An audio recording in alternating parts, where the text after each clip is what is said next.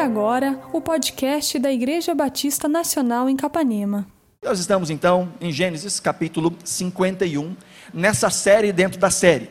Estamos nessa série chamada E Agora José, falando um pouco sobre a vida deste personagem e a sua postura diante da vida e diante dos desafios que ele enfrentou, seja uma família completamente disfuncional, ah, os momentos de trabalho em que ele teve que se portar de maneira adequada e cristã, mesmo não havendo a, a consciência completa de Cristo, mas a consciência completa da presença de Deus. Então, a mesma consciência que é esperada de nós hoje, José já tinha lá atrás, sem conhecer as Escrituras sem conhecer quem é o Messias esperado. Então, uma postura abençoada no ambiente de trabalho, apesar de todas as circunstâncias. E agora nós estamos nesse momento, neste recorte da vida de José, em que ele está agora na corte de Faraó. Faraó tem esses dois sonhos que nós vimos na semana passada, e José tem a graça de Deus de dar essa revelação especial do que significava aquele sonho sonho que apontava para sete anos de muita fartura e depois sete anos de completa escassez. Então José vai dar algumas dicas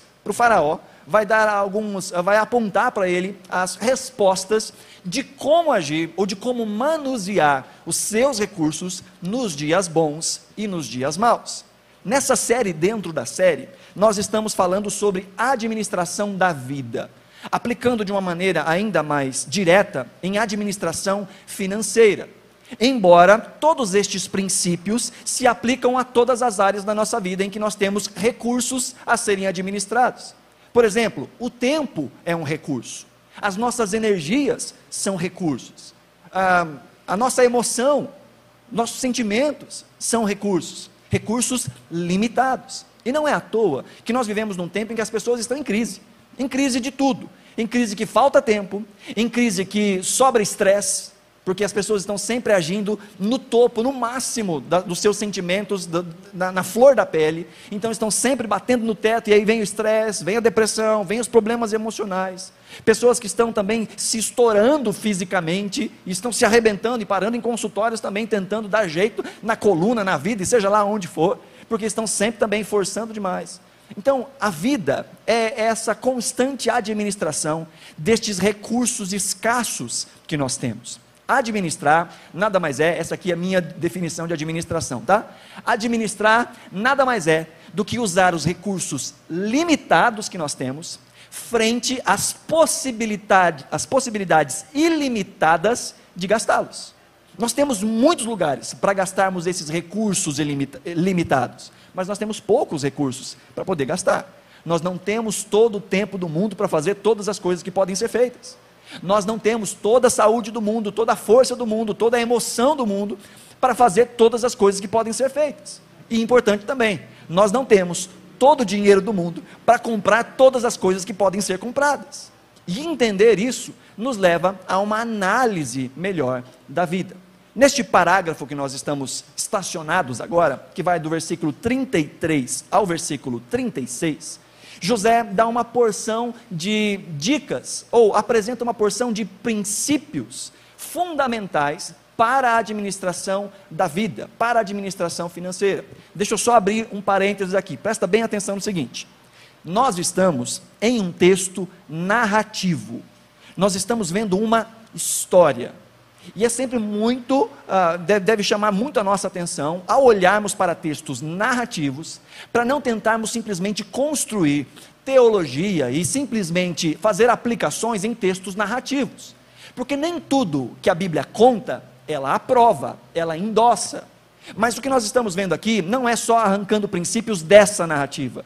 Os princípios que nós estamos estudando estão espalhados por toda a Escritura, de maneira clara e a história aqui dessa interpretação de sonho é uma aplicação desse caso.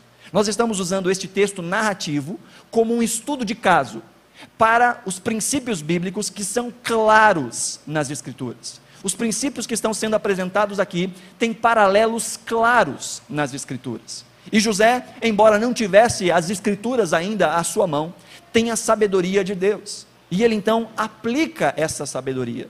Sabedoria essa, queridos, que está disponível na criação.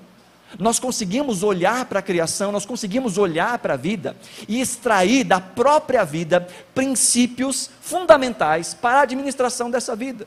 Porque o mundo criado por Deus é um mundo que tem lógica. Vovó dizia o seguinte: que lugar de onde a gente tira e não põe, uma hora, conhece essa expressão? Lugar que tira e não põe, uma hora, acaba. Onde está isso? Está na natureza, está na vida, está no dia a dia. A gente consegue perceber isso, porque o mundo que Deus criou tem lógica. E é por isso que nós conseguimos enxergar a lógica. E é por isso que existem tantos livros escritos sobre a administração da vida, administração financeira, por pessoas que não conhecem as escrituras, mas conseguem ler a vida, entender a vida e aplicar a sabedoria de Deus à vida do dia a dia. Então nós vemos estes princípios, mas a palavra do Senhor é essa revelação especial que não só nos aponta os porquês das coisas, por que é que as coisas são assim, por que é que o mundo tem esse sentido, mas também nos dá um caminho mais próximo. Nós não precisamos ficar batendo a cabeça para descobrir, porque a palavra do Senhor já nos diz de maneira muito clara sobre tantas e tantas coisas da vida que já estão aí à nossa disposição para uma boa interpretação da vida. Então, nós estamos vendo estes textos, estamos parados aqui, vamos continuar ainda mais algumas semanas, nesses versículos do 33 ao 36, vendo os princípios para a administração da vida. Eu quero te convidar então a ler comigo, verso 33 a 36 de Gênesis 41. Diz assim a palavra do Senhor: Procure agora o Faraó, um homem criterioso e sábio, e ponha-o no comando da terra do Egito o Faraó também deve estabelecer supervisores para recolher um quinto da colheita do Egito durante os sete anos de fartura. Eles deverão recolher o que puderem nos anos bons que virão e fazer estoques de trigo que, sob o controle de Faraó, serão armazenados nas cidades. Esse estoque servirá de reserva para os sete anos de fome que virão sobre o Egito, para que a terra não seja arrasada pela fome. Veja, o resumo de tudo isso é uma palavra: poupar. O resumo de todo esse, esse uh, essa sequência de conselhos de José aponta para uma coisa só. Aproveite os dias bons de maneira intencional, fazendo provisão para quando vierem os dias maus, você tenha de onde tirar. Este é o princípio. O princípio da poupança. E esse não, é um princípio que não é discutido por ninguém. Todo mundo entende que isso é real, até as crianças entendem que isso é real. Se nós consumimos tudo aquilo que nós recebemos, quando for necessário, já não tem mais de onde tirar. Agora o problema é como nós fazemos para poupar? Como nós fazemos para administrar bem os nossos recursos, para que a gente consiga, nos dias difíceis, ter de onde tirar? E a Bíblia nos ensina de uma maneira muito clara. E por que falar isso é tão importante, queridos? Talvez você já tenha percebido, você que está na nossa comunidade há algum tempo, que praticamente uma vez ao ano nós fazemos uma série sobre administração financeira. Por quê? Porque a Bíblia fala muito disso. Dos evangelhos, dos quatro evangelhos, um em cada seis versículos fala sobre recursos financeiros. Das parábolas contadas de Jesus, mais da metade fala sobre recursos financeiros. E por que nós temos que falar sobre isso? Porque é aí que a gente se enrosca. Quando Jesus vai rivalizar alguma coisa, quando Jesus vai estabelecer um pseudo-Deus que pode tomar o lugar de Deus na nossa vida, ele não fala de Satanás, ele fala das riquezas. Ele diz: não dá para servir a Deus e servir as riquezas. Boa parte da nossa vida nós gastamos, e aqui use a palavra no sentido pejorativo, gastamos por causa de dinheiro. Seja tentando obter, seja tentando administrar, seja tendo cuidado para não gastar de maneira errada, seja desejando ter mais. E isso vai trazendo mais problemas. E não vai sobrando nós para o mundo, nós para as pessoas, nós para Deus. Porque estamos tão consumidos tentando dar algum tipo de manutenção à vida, talvez até para além daquilo que nos é exigido das Escrituras, e acabamos perdendo tanto tempo da vida tentando ganhar um tipo de vida que a Bíblia chama de inútil, louca. E é por isso que é importante aprendermos a administrar bem os recursos que nós temos, para que nós não fiquemos desesperados, para que a gente não perca a noite de sono, para que a gente não perca a paz em casa. Tinha um amigo meu que dizia o seguinte: que quando a necessidade bate na porta, o amor pula pela janela. E tem muitas famílias que estão em crise matrimonial por falta de boa administração financeira. Ou por falta de administração financeira, não é? Então, há tudo está englobado nisso. O indivíduo que está com as contas para pagar, com dívidas para pagar, às vezes ele fica com o coração tão pesado que ele não consegue nem orar. Ele não sente vontade de ir à igreja, ele não sente vontade de fazer coisas espirituais, porque o seu coração também está comprometido. Por isso, tão importante, queridos, nós aprendemos a administrar a vida. O grande problema na vida da maioria das pessoas, para não dizer de todas as pessoas, não é um problema financeiro, é um problema de administração. E problemas de administração não se resolvem com dinheiro. Porque o indivíduo que não sabe administrar o pouco que tem, se receber mais, não vai saber administrar ainda mais, vai se enrolar ainda mais. Então o que nós precisamos não é de mais dinheiro, nós precisamos é de mais administração, de mais sabedoria para usar os recursos que Deus coloca nas nossas mãos. O que nós precisamos não é de mais tempo, mas de administrar de maneira adequada os, as 24 horas que Deus nos dá durante o dia. O que nós precisamos é administrar bem o nosso corpo, é administrar bem as nossas emoções, administrar bem a nossa família. Todos estes recursos preciosos que não são nossos, que pertencem a Deus, mas nos são dados por Deus para que nós possamos administrar e nós prestaremos conta diante do Senhor da administração dos dons que Ele tem nos otorgado. Por isso é tão importante nós aprendermos sobre administração. Então eu peço para você que no decorrer dessa mensagem você vai fazendo aplicações também, não só a questões financeiras, eu vou tentar fazer algumas aqui também, mas a, a vida familiar, aos relacionamentos, aos sentimentos e assim por diante, porque estes princípios são princípios gerais que se apontam para qualquer área da nossa vida que nós precisamos administrar. Amém? Na semana passada, nós vimos aí o versículo 33, vamos ler de novo o versículo 33? Diz assim: Procure agora o Faraó, um homem criterioso e sábio, e ponha-o no comando da terra do Egito. Nós vimos nesse versículo já alguns princípios. Na verdade, nós vimos aí quatro princípios na semana passada.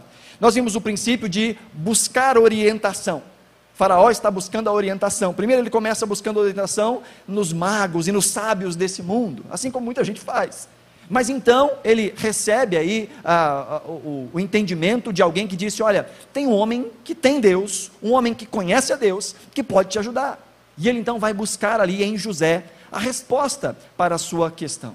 Então nós devemos aprender a buscar orientação, mas principalmente buscar orientação no lugar certo buscar orientação em pessoas que amam e temem ao Senhor, buscar orientação na própria palavra de Deus, para que possamos administrar bem a nossa vida. faraó fez isso, ele buscou orientação e ele ficou com a orientação do Zé, homem de Deus. O segundo princípio que nós vimos na semana passada, que está aí no versículo 33 também, é que para administrar bem os nossos recursos, a nossa vida como um todo, é necessário ser criterioso e sábio.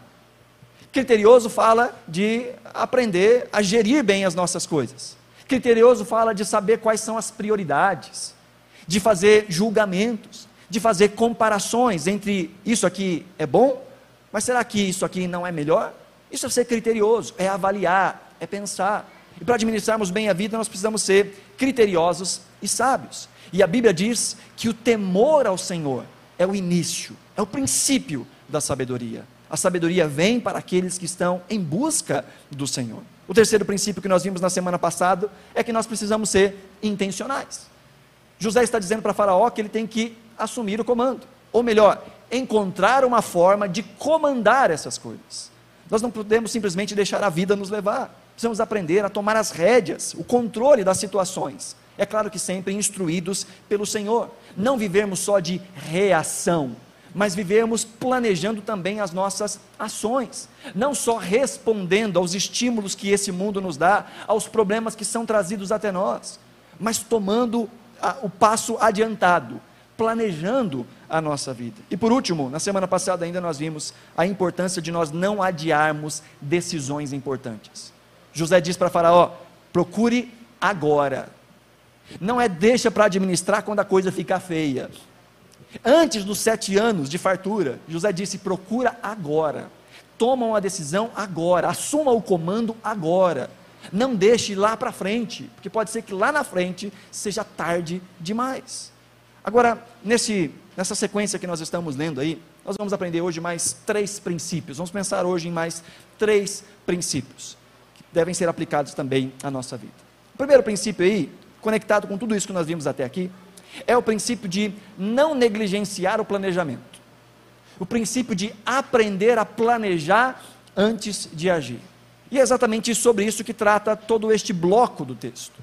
A ideia de agir, sim, com urgência, sim, mas uma urgência que está pautada em um planejamento.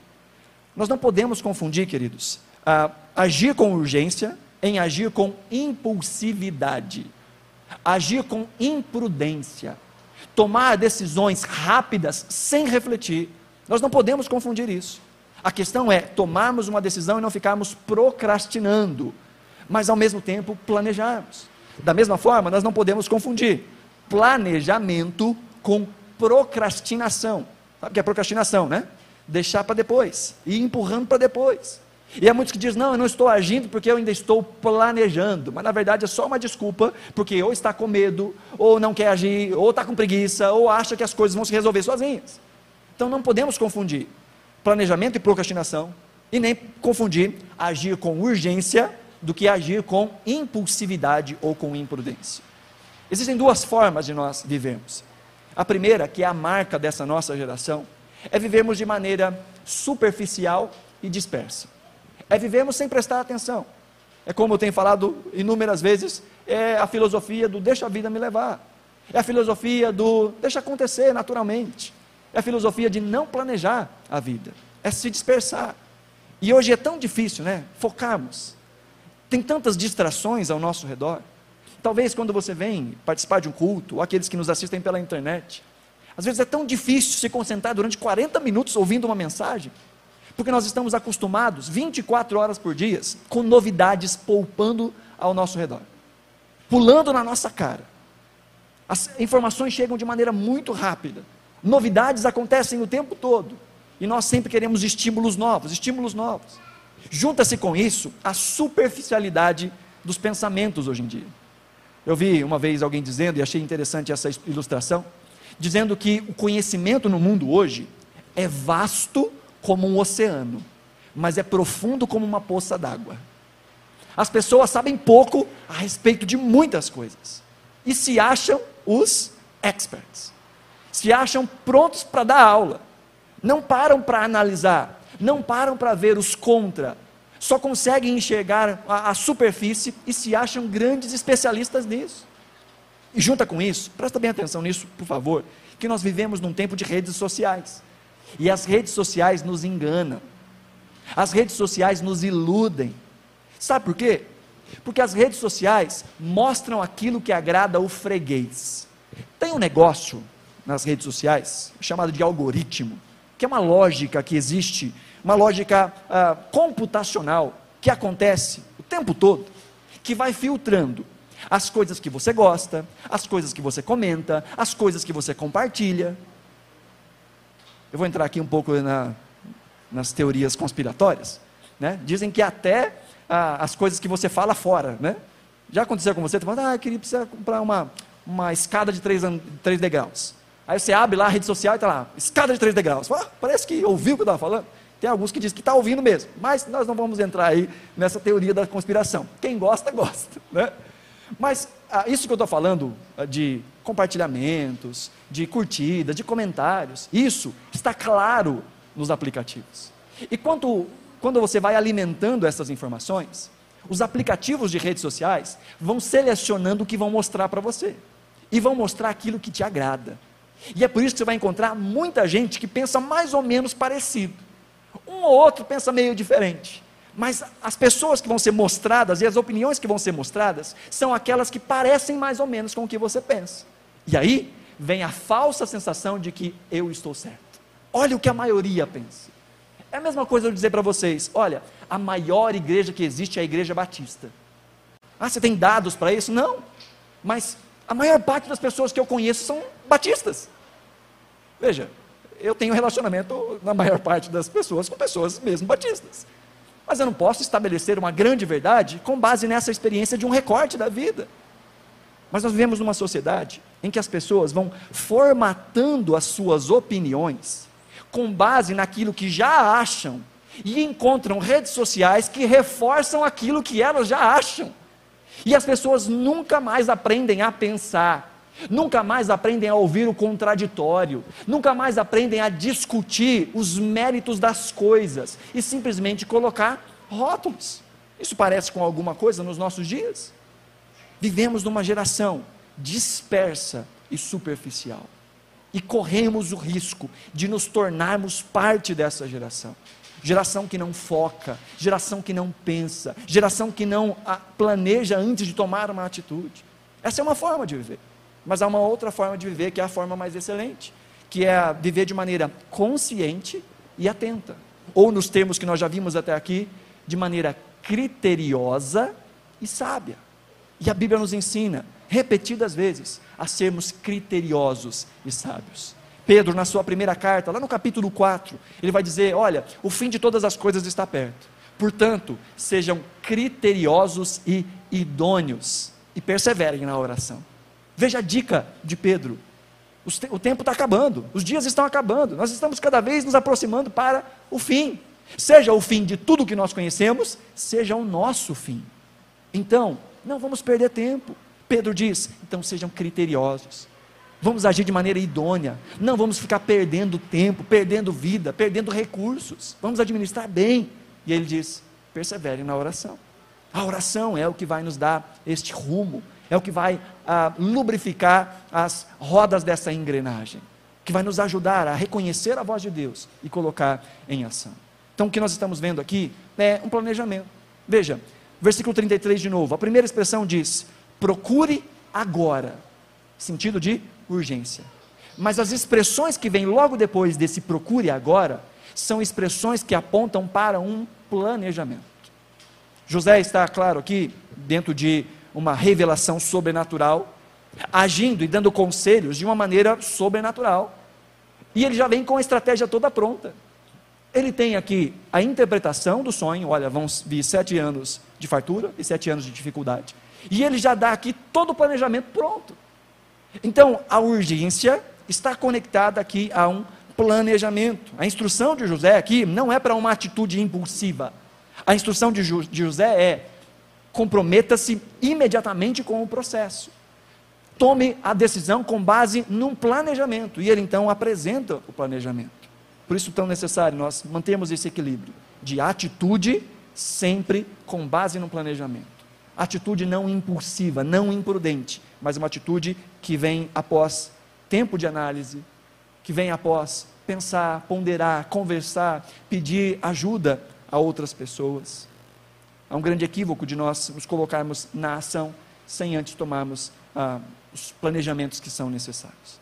Então, esse é o primeiro princípio que nós vemos hoje. Agir, mas sempre com base em um planejamento. E isso não é falta de fé.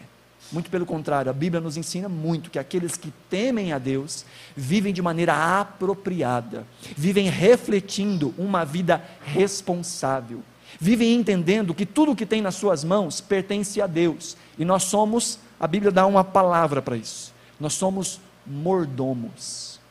Nós somos co-regentes. Nós somos gerentes de tudo aquilo que pertence ao Senhor.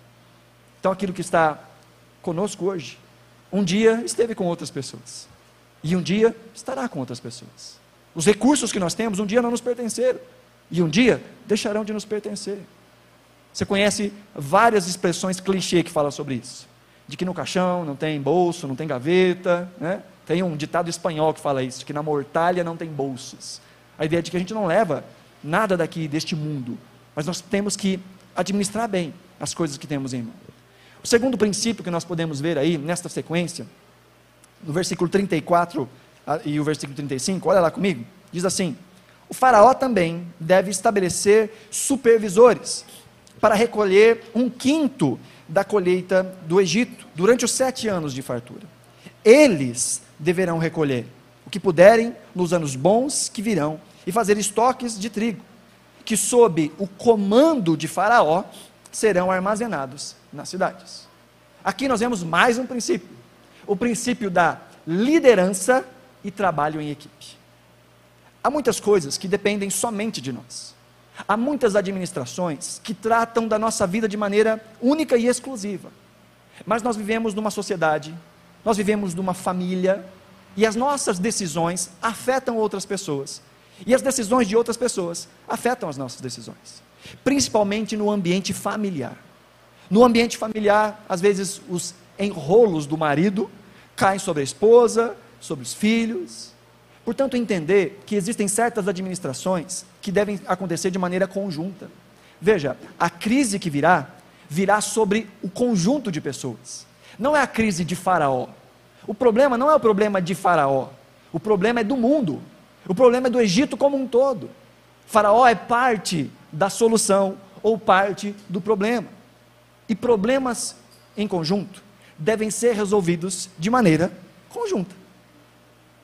Questões de dificuldade na família devem ser resolvidos pela família. É óbvio que é necessário liderança. Aqui vemos uh, Faraó sendo apontado, José dizendo para Faraó: você tem que estabelecer supervisores.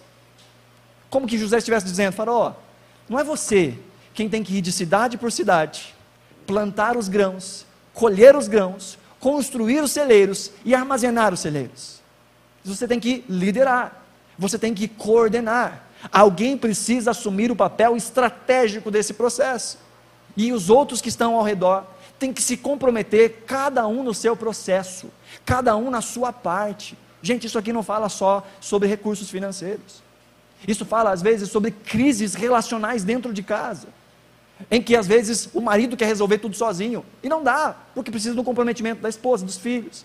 Ou a esposa quer salvar a, a vida de todo o casamento. É claro que há questões que são pertinentes a cada indivíduo, mas é necessário um comprometimento de toda a família. É necessário que toda a família esteja ali alicerçada para tomar os próximos passos. Aqueles que fizeram curso de noivos comigo, sabem que a gente trata disso. Sabe que a gente fala sobre administração financeira antes de começar a vida, antes de construir a vida a dois, entendendo que as coisas devem estar em conjunto, para que também os problemas sejam administrados em conjunto. José diz para Faraó: tome a liderança, assuma o seu papel. E dentro de uma crise que é conjunta, alguém tem que tomar a liderança, alguém tem que apontar o caminho, alguém tem que dizer, pelo menos, gente, vamos parar, vamos orar e vamos traçar os nossos próximos passos. Faraó era essa pessoa que deveria fazer isso, liderança. Mas todos os, os outros componentes aí deveriam também estar trabalhando pelo mesmo objetivo. Se há alguém que lidera, é necessário que haja também os liderados. Se há alguém que traça o plano, e esse plano é concorde como necessário, todos têm que, cada um, fazer a sua parte no processo. Não ficar simplesmente apontando para o outro. Não, o outro tem que fazer. Não, o outro não está fazendo. Cada um toma parte do seu papel neste processo. E também é necessário reconhecer as nossas limitações no que diz respeito à liderança e no que diz respeito aí a trabalho em equipe. Veja, a Faraó, depois de ouvir todos esses conselhos do Zé, Faraó fala assim: Olha, José vai ser você quem vai administrar tudo isso.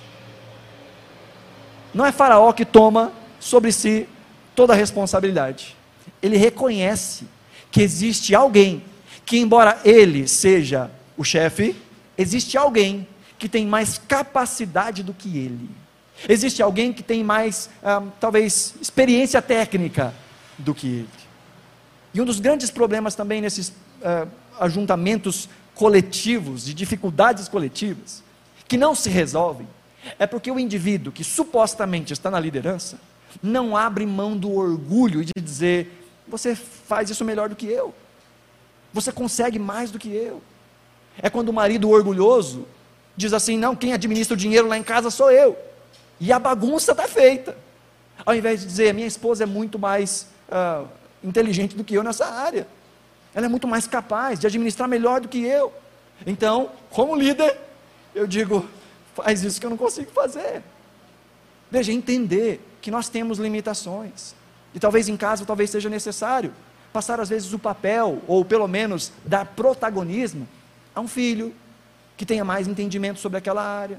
Talvez buscar, aí nós voltamos lá para a primeira parte da nossa, dos nossos princípios, buscar conselhos de outras pessoas. Como diria o Silvio Santos, pedir a ajuda dos universitários, não é? Peça ajuda dos universitários. Existem certos problemas que a gente não consegue resolver sozinho.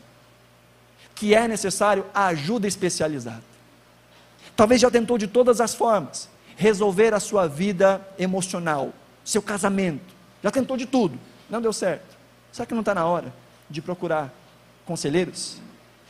Será que não está na hora de procurar alguém que tenha experiência e que pelo menos esteja fora, que não esteja comprometido emocionalmente com a situação e que possa enxergar o que você não está enxergando? Será que a crise financeira não está na hora de procurar, ainda que seja pago, um gestor financeiro pessoal?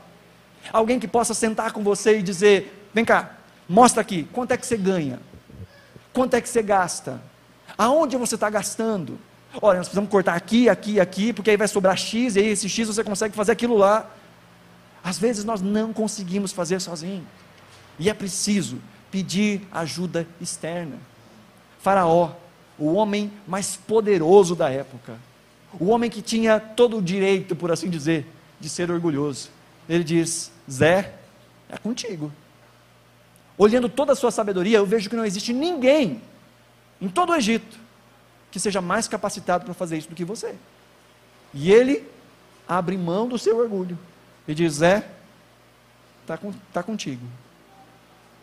Às vezes, o que falta para a resolução dos problemas é vencer o orgulho, é vencer a arrogância e delegar essa tarefa a alguém que esteja mais apto do que nós, ou pelo menos mais apto no momento. Talvez nem é a questão de não ter capacidade, mas às vezes há um comprometimento emocional tão grande que a gente nem consegue enxergar mais as coisas, que a gente não consegue ver saída. É os momentos que a gente bate no peito e fala assim: agora acabou, eu não consigo ver saída, já tentei de tudo. Melhor seria que a gente não chegasse nesse ponto, né? De só pedir ajuda quando já tentou de tudo, já não tem mais o que fazer. Mas de aprendemos a buscar ajuda, buscar conselhos antes do dia mau. Então, dois princípios nós já vimos: planejar antes de agir. Segundo, liderança, comprometimento no trabalho em equipe. E terceiro e último princípio que nós vamos ver nessa noite, nós vemos aqui que é necessário, e olha, esses três princípios não são assim, primeiro esse, depois esse, depois esse. São coisas que têm que acontecer ao mesmo tempo. Um depende do outro. E esse terceiro princípio é a base para o resto, que é a ideia de você ter uma fotografia do momento você saber a sua situação. Como é que a gente traça uma rota? Por exemplo, você saiu da sua casa hoje para vir aqui, né? Como é que a gente traça uma rota? Primeiro, nós sabemos onde a gente está. Segundo, a gente sabe para onde a gente quer ir. E com base nisso, nós escolhemos o caminho que nós vamos chegar até lá. Não é simples isso? Algumas coisas na vida são tão automáticas que a gente nem pensa. Talvez para você vir ao culto hoje foi assim. Você nem pensou simplesmente tomou seu banho, aqueles que tomaram banho hoje, entrou no carro e simplesmente veio. Está tão acostumado com a rota, sempre faz a mesma rota, já vem no automático. Parece que se soltar o carro ele sabe chegar sozinho. Mas às vezes, nestes caminhos conhecidos, existem buracos, existem desvios. Vamos pegar de novo esse exemplo. Você estava em casa, estava vindo para o culto, mas no caminho que você sempre vem, a Sanepar está ali fazendo um, um concerto. E aí fizeram um rasgo no meio da, da rua e tiveram que desviar a rota. O que, que você precisa fazer? Adaptar a sua estratégia ou o seu caminho para chegar no mesmo lugar. Queridos, essa é uma ilustração simples da vida. O grande problema é que a maioria das pessoas não sabe para onde está indo. A maioria das pessoas não tem alvo, objetivo. Simplesmente vivem naquela vida dispersa e superficial reagindo às demandas do dia a dia. Não há sonhos, não há vontades, não há planejamentos. Simplesmente estão agindo. E aquele que não sabe onde quer chegar, nunca vai saber se chegou, se não chegou, e vai estar sempre descontente. Não consegue nem parametrizar. Então é necessário ter essa foto do momento. E essa foto fala do agora. Onde é que eu estou? Como diria o bom mineiro, oncotô. Em segundo lugar, poncovô. O bom mineiro diria isso, de pensar qual é a minha situação agora e aonde eu quero chegar daqui a alguns anos. E isso vai nos fazer tomarmos uma decisão melhor. Presta atenção aí no versículo 29 dessa, desse trecho. Verso 29. Diz assim: aqui é a interpretação de José: Sete anos de muita fartura estão para vir sobre toda a terra do Egito. Mas depois virão sete anos de fome. Então todo o tempo de fartura será esquecido, pois a fome arruinará a terra. José está dando um retrato de como as coisas vão ser daqui para frente. José está dizendo o que é que vai acontecer lá na frente. E de novo, nós estamos diante aqui de uma revelação especial. É muito provável, é bem possível, que você não vai saber como é que vão ficar as coisas daqui sete anos. Que você não vai receber essa revelação sobrenatural de como vai ser a sua vida nos próximos sete anos. José está dando essa colher de chá para o faraó. Então havia para eles ali uma previsibilidade. Eles sabiam como as coisas iam ficar. Mas, embora nós não tenhamos acesso a essas revelações especiais, prolongadas de maneira tão fácil, a vida tem as suas previsibilidades. Há coisas que nós podemos prever com um certo nível de certeza, porque há uma lógica na vida, há uma lógica nesse mundo. Por exemplo, aquele que é assalariado sabe mais ou menos quanto vai ganhar por mês. Aquele que tem uma comissão e trabalha de maneira mais autônoma, ou que depende aí de uma variação por causa das suas comissões, sabe mais ou menos quanto ganha. O problema é planejar com o ápice do salário se a média é muito mais abaixo do que aquilo. Mas há uma previsibilidade. Aquele que recebe uma pensão, uma aposentadoria, há uma certa previsibilidade. Quer ver uma outra previsibilidade? Isso aqui dá nó na língua, né?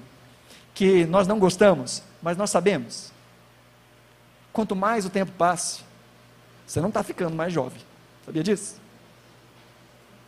Quanto mais o tempo passa, você não está ficando mais forte.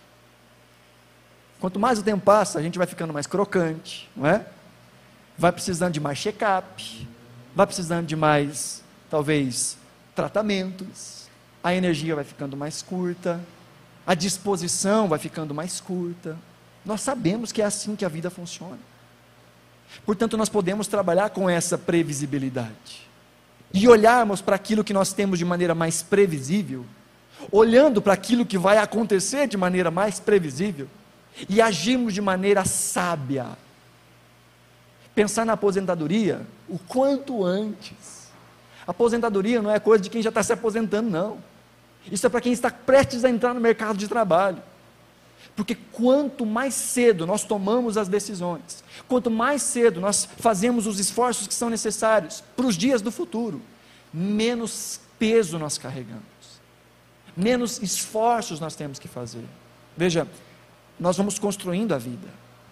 E quanto melhor nós construímos a vida, menos reformas nós temos que fazer lá na frente. Quanto mais de maneira sábia e criteriosa nós construímos a nossa vida, menos coisas nós temos que destruir lá na frente. Nós estamos num momento de reforma aqui na nossa igreja. E está sendo osso. Está ruim, viu? Para ficar bom tem que ficar ruim primeiro. Tem coisa que tem que sair do lugar, tem coisa que tem que quebrar. Gasta tempo, gasta energia, gasta dinheiro. Porque há uma necessidade de mudança de coisas que deveriam ter sido feitas e não foram feitas. E nas nossas vidas também é assim. Às vezes tomamos algumas decisões hoje que vão ter que ser reformadas lá na frente. Mas isso vai custar. Isso vai custar energia, isso vai custar às vezes dinheiro, isso vai custar estômago.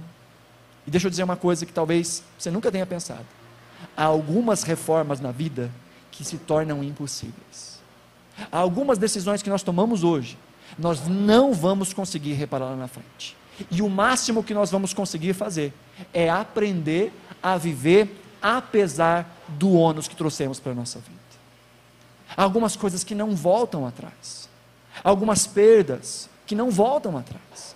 E que nós vamos ter que aprender a lidar com essas dificuldades e com essas perdas. Por isso é tão importante, no dia de hoje, tomarmos essa decisão. Mas uma decisão que parte não só para a ação, mas que parte também para o planejamento. Planejar também é agir. Esse planejamento que muitas vezes fala só de nós, de ações nossas, mas em muitos casos fala de uma ação conjunta, de tomar a liderança ou de se submeter a um planejamento em grupo. Mas isso só vai acontecer se nós conseguirmos ter uma boa visão de onde nós estamos e para onde nós queremos ir. Pensarmos nessa previsibilidade. Olharmos para esta situação. Olha só que, que texto interessante aí na sequência, verso 45. José já deu as dicas para o Faraó, Faraó já disse assim: tudo bem, você vai ser o cara. Lá no versículo 44 ele diz: Olha, nesse, nesse Egito ninguém levanta nem a mão nem o pé sem que você saiba. E olha o verso 45. O Faraó deu a José o nome de Zafenate Paneia. Ele deu por mulher a Zenate, filha de Potífera, sacerdote de On. Até aqui, só informações dizendo que José acaba de ser uh, recebido como cidadão egípcio. Ele conseguiu o passaporte e a cidadania. Ele agora é um cidadão egípcio. Mudou de nome, se casou. Então agora a, a história de hebreu de José é deixado meio que de lado. Só uh, Faraó, o povo da sua corte, sabe a real identidade de José. Mas aqueles que vão estar debaixo da liderança de José olham para ele como se ele fosse um egípcio a vida toda, que fala a língua, que tem os costumes e que tem a administração. Mas não é sobre isso que nós estamos falando. Olha a sequência do versículo 45. A última parte, a parte mais importante para nós nessa noite. Depois, José foi inspecionar toda a terra do Egito. Depois de receber aí o passaporte, José foi inspecionar toda a terra do Egito. José foi ver o que é que ele tinha em mãos. José foi fazer ali a visão geral de tudo aquilo que ele tinha que administrar. Porque princípios são assim. Nós entendemos princípios e nós aplicamos esses princípios da nossa vida baseado nas nossas realidades. É por isso que eles se chamam princípios. Eles são inícios, inícios de discussão, inícios de planejamentos, inícios de ações, mas vão se aplicar de maneira diferente à nossa vida. Quer ver um exemplo? Uh, um princípio comer bem faz bem para a saúde. Comer bem, falando, comer direito, faz bem para a saúde. Esse é um princípio.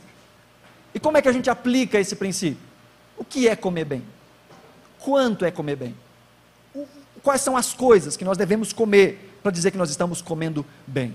De novo, há aplicações gerais. Diminuindo o sal, diminuindo o açúcar, cuidado com a gordura, né? São aplicações gerais. Mas, por exemplo, tomar leite é bom ou ruim? Bom ou ruim? Depende. Para minha querida esposa Maiara, por exemplo, se ela tomar leite, morreu. Ela tem intolerância à lactose. E junta o tal da intolerância ao glúten. Então tem certas coisas que fazem parte da dieta saudável de outras pessoas que não podem fazer parte da dieta saudável dela.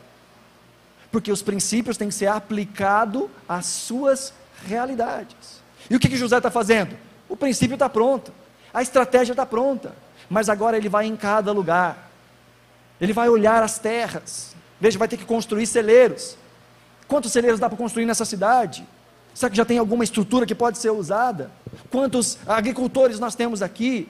Como é que vai ser isso? Organizar todas as coisas. Gente, para que haja então esse retrato do nosso momento, é preciso inspecionar a vida. E nessa hora há um, um, um ajudante nas nossas vidas financeiras, que talvez seja o mais temido, que é a tal da planilha. Sabe a planilha? Seja feita no computador, seja feita na mão, a planilha. De dizer, olha, eu recebo X por mês. Você sabe quanto você recebe por mês? Tem gente que não sabe quanto recebe por mês. Recebo X por mês. E eu gasto X por mês. Você sabe quanto você gasta por mês? Vou fazer a pergunta mais difícil. Você sabe aonde você gasta todo mês? Aquele que não tem uma visão correta disso, chega antes do final do mês e fala: Ué, o mês nem acabou, mas o dinheiro já foi. Para onde foi meu dinheiro? Devia ter dito isso para o dinheiro logo no início do mês. Olha, você vai para lá, você vai para cá, você vai para lá. Mas por falta desse planejamento, o dinheiro tem que vir acompanhando as decisões do maluco. Ele toma as decisões e o dinheiro que me acompanhe. E Deus que se vire, né? Mas aquele que inspeciona, faz os cálculos, vai conseguir organizar muito melhor a sua vida. José sai para inspecionar toda a terra. E após inspecionar, olha o verso 46. José tinha 30 anos de idade, quando começou a servir Faraó, rei do Egito. Ele se ausentou da presença do Faraó e foi percorrer todo o Egito. Ele foi inspecionar, ele foi percorrer para traçar as estratégias específicas e depois para implementar essas estratégias específicas, para colocar em ação, dentro de cada situação, essas estratégias específicas. Então aqui é necessário nós temos essa boa visão da situação. Ver, no caso das finanças, quanto está entrando, quanto está saindo, quais são os gatilhos de despesa, quais são as despesas fixas, quais são as despesas recorrentes, não necessariamente fixas, quais são as coisas que dá para cortar, o que é que é importante, o que, que é supérfluo. Todas essas coisas falam de planejamento, de sentar. E talvez seja o caso de procurar uma ajuda com alguém que tenha mais jeito para essas coisas e organizar bem a vida financeira ou até mesmo as emoções. Isso aponta aqui também para um alvo. Qual era o alvo desse povo, gente? Qual era o alvo de Faraó? Ter comida para o povo durante os sete anos de fome. Esse era o alvo. Havia um alvo em vista, um alvo claro. E nós temos alvos claros. Nós damos nome aos nossos problemas. Nós reconhecemos os nossos problemas. Olha, o meu problema é esse. Porque se eu não sei qual é o problema, como eu vou tratar a solução? Você já ouviu falar em anamnese? Vou falar em anamnese? Anamnese é parte do processo clínico. E é uma parte importantíssima do processo clínico. Que é quando a gente está de frente com o médico e ele fala: O que, que você está sentindo? Essa dor, ela é constante? Ela vem e passa? Ela é aguda? É dor na cabeça? É na frente? É no meio? É atrás? Quantas vezes? Durante quanto tempo? O que, que é isso? Anamnese. Ele está perguntando. E com base na sinceridade do indivíduo, não só nos exames que ele vai fazer, vai se traçando um diagnóstico mais preciso. E tem muita gente que leva tempo para se tratar de maneira direita, porque esconde, porque tem vergonha, nós estamos agora no outubro rosa, né? E esse é o mês em que se faz tanto, ah, e, e de maneira tão necessária, tanto o lembrete sobre os cuidados contra o câncer feminino. De situações tão simples, que podem ser diagnosticadas com mais precisão, o mais rápido possível e evitar grandes problemas. Mas as mulheres ainda são melhores que os homens nessa parte. Tem homem que passa por dificuldades, ouvindo uma história esses dias. O indivíduo ficou uma semana sem conseguir fazer xixi. Uma semana sem fazer xixi. Com medo de ir no médico e fazer o exame de próstata.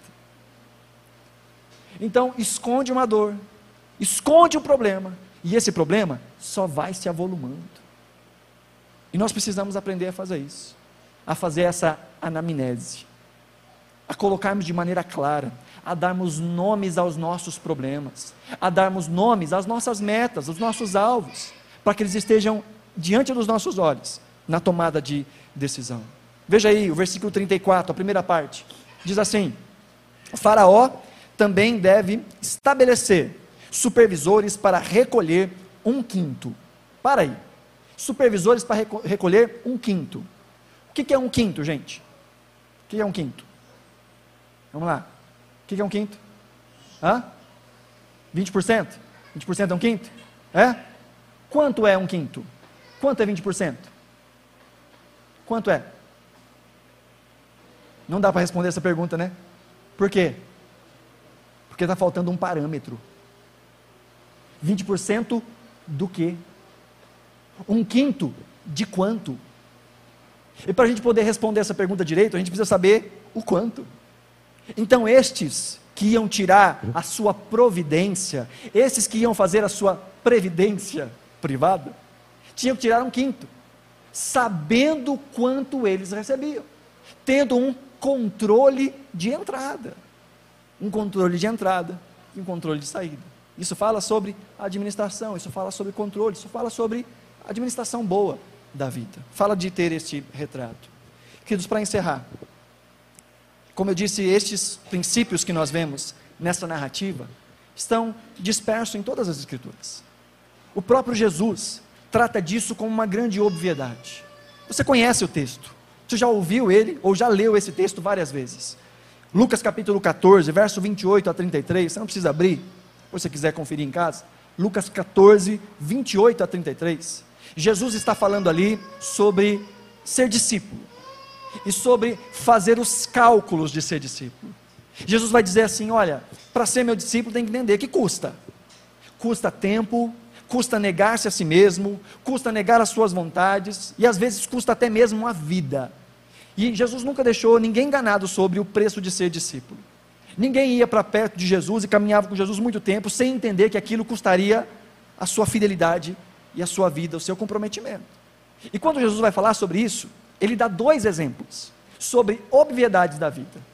Lucas 14, 28, ele diz: Qual de vocês, se quiser construir uma torre, primeiro não se assenta e calcula o preço para ver se tem dinheiro suficiente para completá-la? Pois se lançar o alicerce e não for capaz de terminá-lo, todos os que virem rirão dele, dizendo: Este homem começou a construir e não foi capaz de terminar. Ele dá um segundo exemplo, no versículo 31, ele diz: Ou qual é o rei que, pretendendo sair à guerra contra outro rei, primeiro não se assenta e pensa se com 10 mil é capaz de enfrentar aquele que vem contra ele com 20 mil? Verso 32: Se não for capaz, enviará uma delegação, enquanto o outro ainda está longe, e pedirá um acordo de paz.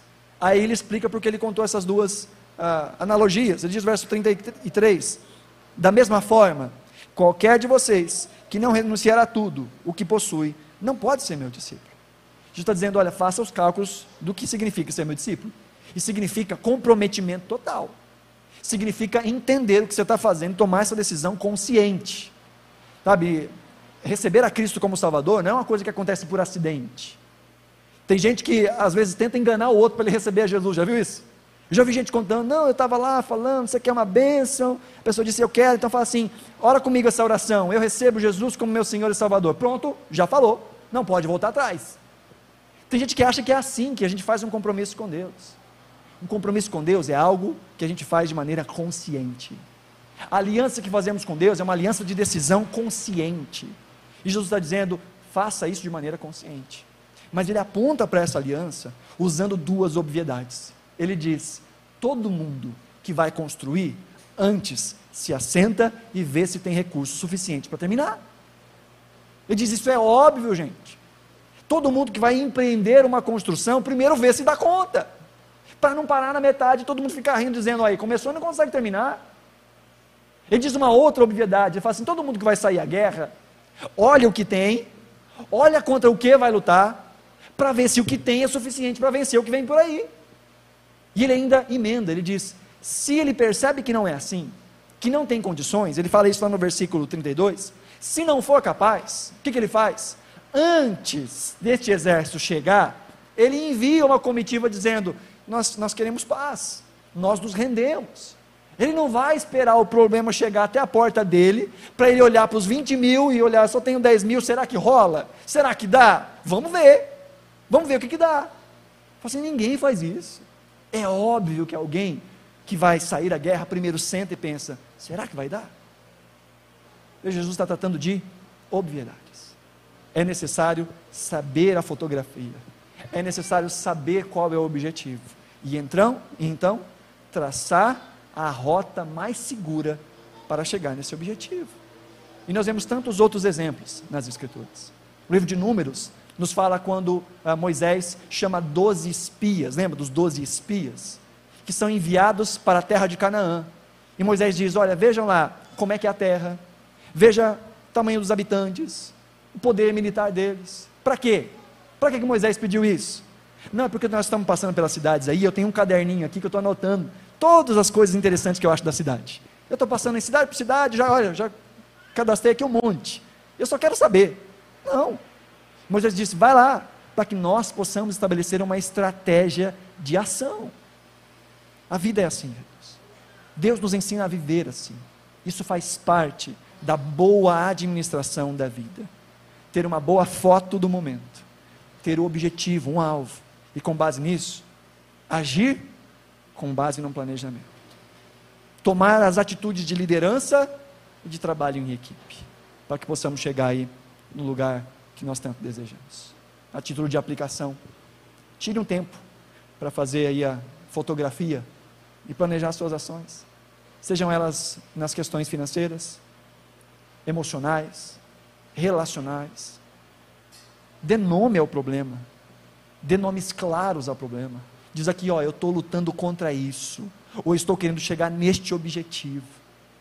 Coloque de maneira clara diante dos seus olhos. Olha, eu quero sair da dívida. Não, não, não, não. Eu quero sair de uma dívida de tanto, que eu tenho pagado tanto por mês, e ainda tem tanto para pagar. Dê nomes claros ao problema. Eu quero resolver em mim os meus defeitos. Não! Dê nome, dê nome a estes defeitos. Eu quero aprender a ser mais paciente. Eu quero aprender a ter mais amorosidade no meu jeito de falar. Dê nome aos problemas, para que se trace uma rota mais segura e mais clara para esses objetivos. Nos problemas que são conjuntos, ore a Deus pedindo direção, mas ore a Deus em conjunto. Problema familiar? Ore em família, para que essa decisão seja tomada em família. Olhe honestamente para a sua situação. Faça uma anamnese suficiente e verdadeira. Olhe de maneira graciosa, mas identifique de fato aquilo que precisa ser transformado.